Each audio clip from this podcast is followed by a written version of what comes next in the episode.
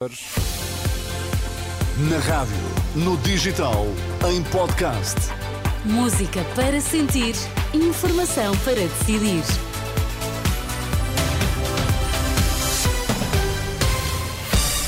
Notícias a esta hora, para já os títulos em destaque, Miguel. Falhas na organização das urgências hospitalares preocupam o bastonário da Ordem dos Médicos, que a Renascença denuncia vários erros. Depois da gripe e da Covid, as farmácias poderão em breve também administrar vacinas para o tétano e para a difteria. Notícias no T3 com o Miguel Coelho. O bastonário da Ordem dos Médicos volta a criticar o plano de reorganização das urgências da direção executiva do SNS e mostra-se muito preocupado com as falhas que têm sido detectadas. Há 15 dias que o plano é divulgado semanalmente. No primeiro, a Ordem detectou cerca de 40 erros, ou seja, serviços e valências que deveriam estar a funcionar, mas que não estavam. E no segundo plano, que está em vigor até ao próximo sábado, Carlos Cortes já encontrou 20 situações que não correspondem à realidade, sendo que a análise ainda não está concluída. Ainda estamos a analisar o plano atual e já demos conta de várias informações que não correspondem àquilo que é a realidade neste momento do país. Portanto, não é um relatório fidedigno. E isso é preocupante porque dá uma uh, sensação de falsa segurança, uh, onde se refere ali que determinados hospitais estão a dar resposta quando não estão a dar, mas também junto dos vários agentes que colaboram na resposta de urgência, os hospitais circundantes desse hospital, mas também o INEM, o transporte de doentes, a linha SNS 24, que necessariamente tem que ter uma informação clara, correta e precisa, que neste momento não está a ser fornecida para esse relatório. No plano que está em vigor, a direção executiva do SNS indica 37 serviços de urgência com constrangimentos devido à falta de médicos. Segundo o bastonário Carlos Cortes, deveriam ser, na verdade, mais. O Hospital da Guarda, por exemplo, não tem resposta de medicina interna e de cirurgia todos os dias da semana, ao contrário do que consta do plano. Carlos Cortes, que hoje esteve na unidade local de Matosinhos, garante, por outro lado, que está contido o surto de legionela que infectou duas pessoas em Matosinhos, uma das quais acabou por morrer. Ao que a Renascença apurou, também não surgiram mais casos de legionela No município de Caminha, onde o foco que ali eh, também surgiu continua por identificar. E justamente do outro lado do Rio Minho, na Galiza, foram identificadas nove pessoas com legionela, pertencem aos municípios da Guarda e do Rosal. A Direção-Geral eh, de Saúde Pública da Junta da Galiza está a investigar a origem deste surto, que mantém seis doentes hospitalizados. O Secretário de Estado do Trabalho desafia os empregadores a não desistirem de quem tem mais de 50 anos, depois de o Instituto de Emprego ter revelado que em outubro e pelo quarto mês consecutivo. Aumentou o número de desempregados inscritos nos centros de emprego. Miguel Fontes, na Renascença, pediu aos empresários para adaptarem as contratações à disponibilidade do mercado, ao mesmo tempo que defende que as pessoas com mais de 50 anos estão aptas a trabalhar. Não faz sentido desistir de pessoas com 50 anos, com 55 anos e achar que essas pessoas já não têm a motivação, a capacidade de aprenderem novos desafios, de responderem. Não há nada de mais errado.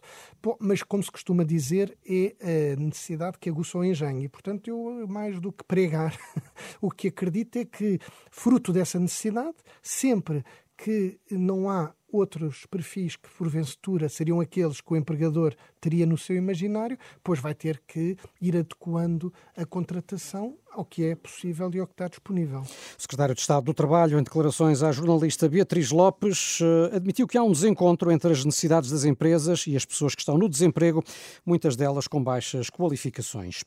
Se o PCP perder a ligação aos sindicatos e à classe operária, a identidade do partido pode-se perder. É a convicção do investigador Adelino Cunha, que acaba de lançar o livro Para que serve o PCP? Os anos da fundação. Perante a crise política e com eleições legislativas marcadas para 10 de março, o antigo jornalista considera que os comunistas não podem fazer depender a sua própria existência dos resultados eleitorais. O partido depende desde a fundação aos laços com os sindicatos. Se o PCP se reduzir-se a si próprio aos votos que tem, aos votos que perde, eh, vai acabar por ter uma dificuldade existencial, diria eu. Portanto, o PCP tem que ter essa cautela, não pode ter, não pode deixar de ter representação no Parlamento, eh, não pode deixar de estar preocupado com o refluxo das votações, mas não pode fazer a sua, depender a sua existência disso. Ou seja, o PCP nasce, e este é um dado curioso, como uma necessidade. Eh, e é uma necessidade quase neste sentido antes de haver PCP, já havia uma necessidade de haver PCP, porque o movimento operário, eh, as dificuldades de, daquilo que resultava do capitalismo, justificavam que houvesse um partido que defendesse a classe operária. E o PCP, quando perder esta ligação aos sindicatos, à classe operária, à sociedade, às massas, perder-se-á também para sempre. Passagem de uma entrevista ao jornalista e investigador Adelino Cunha, eh, já disponível em rr.pt e que passa na Renascença depois das 11 da noite. É uma entrevista conduzida pela jornalista Susana Madureira Martins, ao autor do livro Para que serve o PCP. E há novidades, Miguel, sobre o alargamento da vacinação nas farmácias depois da gripe, depois da Covid. Em breve, outras vacinas podem também ser tomadas na farmácia mais próxima. É o caso das vacinas para o tétano e para a difteria, que a partir do próximo ano poderão ser também administradas nas farmácias. A proposta foi hoje anunciada pelo diretor executivo do Serviço Nacional de Saúde. Atualmente, as farmácias já participam na vacinação da gripe e da Covid-19 e, por isso mesmo, não vai ser difícil alargar a outras vacinas que tenham o mesmo perfil de administração, é o que afirma Emma Paulino, a presidente da Associação Nacional de Farmácias. Sendo estas vacinas de tétano e da difteria para pessoas adultas que normalmente estão em idade ativa, é muito importante proporcionar-lhes a oportunidade de ir a um local com horários de funcionamento uh, alargados e que, que, as pessoas possam dirigir com facilidade. Portanto, estas vacinas têm as mesmas características das outras vacinas do ponto de vista do modo de administração e também do perfil de reações adversas e, portanto, os farmacêuticos estão capacitados para administrar estas vacinas. Trata-se apenas de, uh, no fundo, estabelecer o processo logístico de distribuição que uh, já foi aprimorado também com esta campanha vacinal. Falta, contudo, ainda saber ao certo quando é que esta intenção irá passar à prática, diz Emma Paulino, entrevistada pela jornalista Anabela Góis. A Presidente da Associação Nacional de Farmácias acrescenta que, por outro lado, há atrasos na implementação do programa de dispensa de medicamentos aos doentes crónicos, que só deve estar em vigor no início do próximo ano. Estamos, no entanto, ainda a aguardar a finalização de toda a legislação que determina eh, a possibilidade de podermos alargar este projeto a mais pessoas e eh, de uma forma, de uma forma que seja transversal a todo o país país.